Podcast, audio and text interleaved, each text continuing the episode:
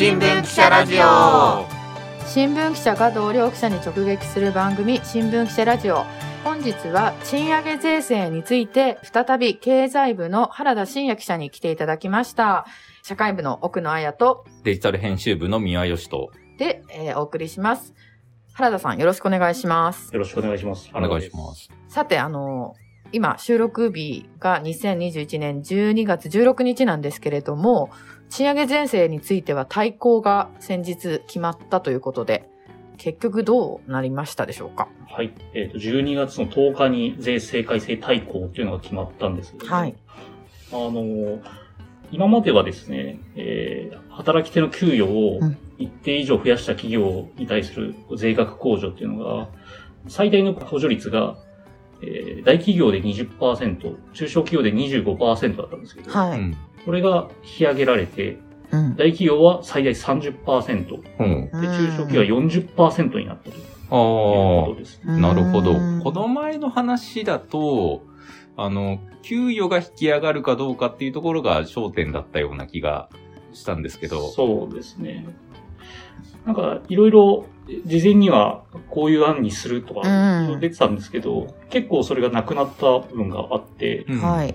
例えば、あの、ボーナスを外して、基本給上げた人、あ上げた企業だけ対象にするとか、うんはい。あとあの、岸田総理が言ってたんですけど、その全体じゃなくて、こう一人一人の給与がきちんと上がったう企業ん。に、うん。あの、優遇するようにするっていうような方針が示されてたんですけど、うん。実はそういうのがなくなっちゃっていて。なんかちょっとトーンダウンした感じの、あの、安倍菅政権の時にあった、あの、仕組みを踏襲するような感じで、控除率だけが上がったような感じになりました。それは、なんかその過程で、例えば反発とか抵抗とかあったってことなんでしょうか？そうですね。なんかやっぱり、あの、基本給だけを基本にすると、企業はやっぱり慎重になるので、んそういう反発があったというふうに聞いてます。あこの前の話だと、基本給上げちゃうと、やっぱり下げづらい。なので、うん。あの、上げ、企業とすると、上げるのに慎重になって、うん。ボーナスとかそういうところで、まあ、なんとなく目くらましのような感じで、法人税の減税をもらってたっていう感じなんでしたよね。そうです、そうです。まあ、それは基本給だけにすると、うその賃上げ税制による賃上げを促す効果がむしろちっちゃくなるんじゃないかっていううん。記者の方もいたので、うん。まあ、それはそれでいいんだと思うんですけど、でも中小企業40%って結構大きいような気がしますけど。そうですね。これあの、でも率で30%、40%って聞くと、うん結構思い切った数字のように聞こえるかもしれないですけど、うん実はこれ、法人税額、法人税の30%、40%負けますよっていうのじゃなくて、うんはい。去年から今年、あの、前年によりも、給与が伸びた額のうん最大30%を控除します。ああー最大40%を控除しますっていうやつで、実はもう一個の上限は変わってないんですよ。あの、法人税額のうん支払ってる分の20%までしか引きませんよっていう、うんその制限があったんですけど、それは変わってない。あー。だから、すごく引いてもらえそうな感じがするんだけども、実はちょっと限定的じゃないかなっていうふ風に見る人もいます。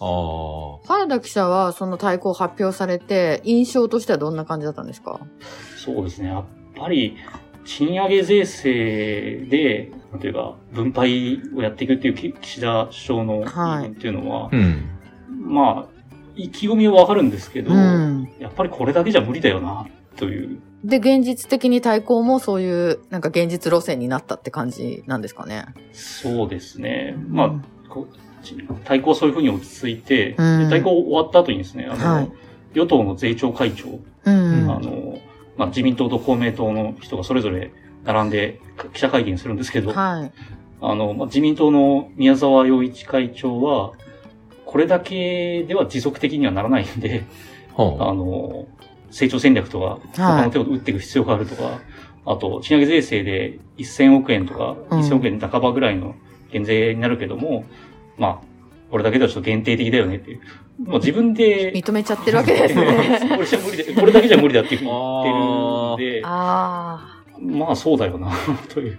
だから、あ。あの、はい。エコノミストの人に聞いたら、えあの、まあ、アベノミクスじゃないけども、2の矢、3の矢をどんどん打っていかないとダメだよねと。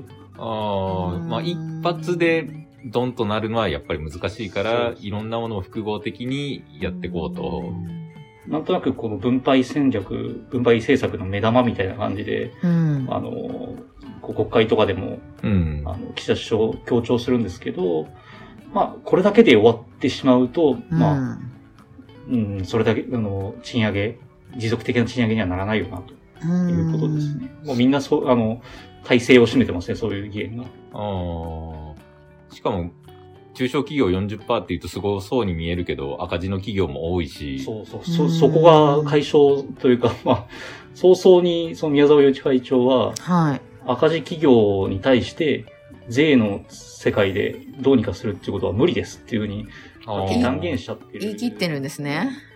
だから、あの、補助金で何とかするっていうはい。話も出てるんですけど、うんまだちょっと具体的に全体が見えてなくてう、んだから、まあ、ここでも税、税制だけでの賃上げはちょっと限界が見えてきたなという感じ。なるほど。やっぱコロナで経営的に苦しくなってる企業も多いですからね。そういう中で利益を上げたってなると、うんそうですよね。だって、その、30%、40%に拡大したって言っても、はい。それができる企業って、もう相当景気がいい企業。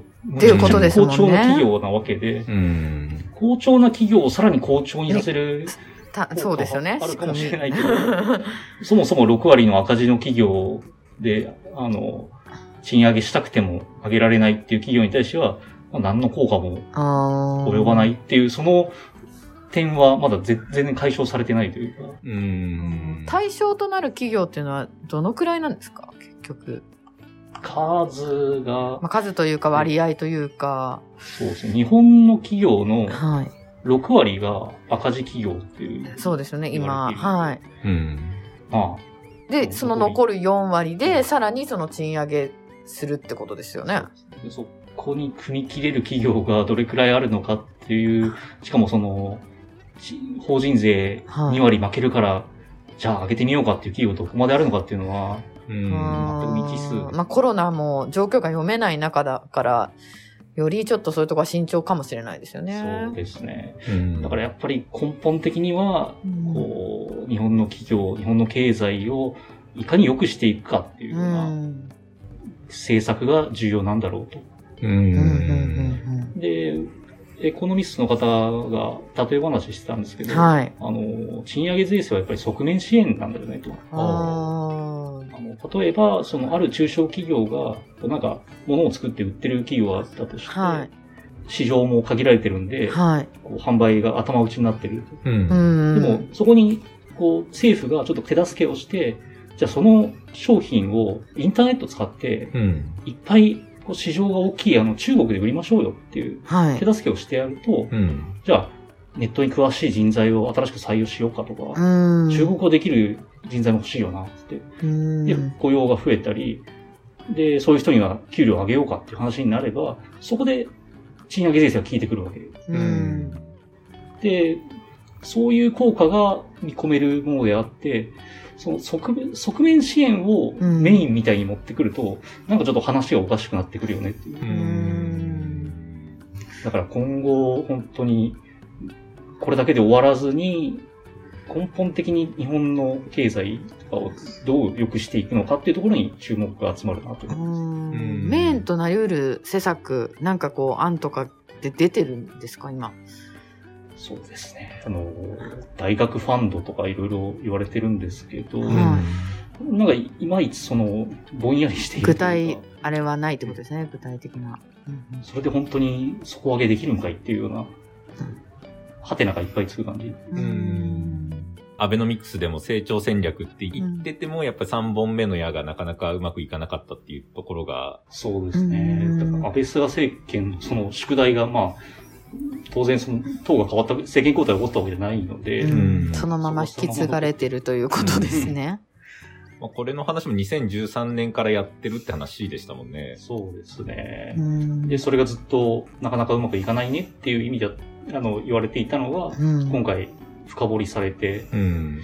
いや、果たして本当にそんなにうまくいくんかいという。うん感じですよねうん。皆さんどうですかこれまで？聞いていて。そうですね。岸田政権は今までのアベノミクスとかとはちょっと違って、新しい資本主義をやるんだって言ってたので、うんまあどういうのが出るのかって多分みんな注目してたとは思うんですけど、結局そこの分配がどう配分、自分たちの給料が上がるのかがすごいやっぱうん。興味あると思うんで、で、まあ、この感じだと上がらなそうだなっていううん。